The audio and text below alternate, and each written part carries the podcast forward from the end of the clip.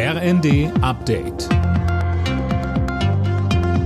Stündlich neu. Auf den Punkt informiert. Ich bin Linda Bachmann. Guten Morgen. Der britische Premierminister Johnson gerät immer weiter unter Druck. Am Abend wies er die Rücktrittsforderung mehrerer Minister nach einem Krisentreffen zurück und entließ einen weiteren Minister. Anna Löwer mit den Details. Die Skandale häufen sich, aber Premierminister Johnson hält an seinem Amt fest. Kein Rücktritt, verkündete er am Abend nach einem Krisentreffen und schmiss dann noch Bauminister Gove raus. Der hatte Johnson bei dem Krisentreffen zum Rücktritt aufgefordert.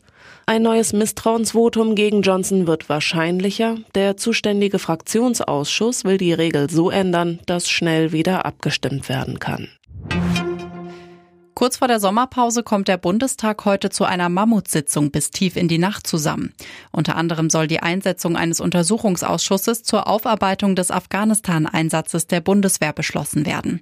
Außerdem steht die Wahl von Ferda Attermann zur neuen Antidiskriminierungsbeauftragten der Bundesregierung an. In einer aktuellen Stunde geht es um den kürzlich vorgestellten Armutsbericht für Deutschland.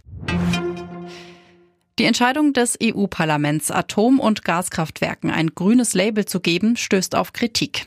Klimaschützer sprechen von Greenwashing. Österreich will dagegen klagen. Auch etliche EU-Politiker haben sich gegen die Pläne ausgesprochen, darunter der CSU-Abgeordnete Markus Ferber. Er sagte im ersten. Es ist eine politische Entscheidung und nicht eine wissenschaftlich basierte. Man will hier Frankreich einen Gefallen tun, man will Deutschland einen Gefallen tun, aber man macht der Umwelt keinen Gefallen und das Ganze macht auch keinen Sinn. Gastgeber England hat das Eröffnungsspiel der Frauenfußball-Europameisterschaft gewonnen. Die Engländerinnen schlugen Österreich mit 1 zu 0. Das deutsche Team muss morgen gegen Dänemark ran. Alle Nachrichten auf rnd.de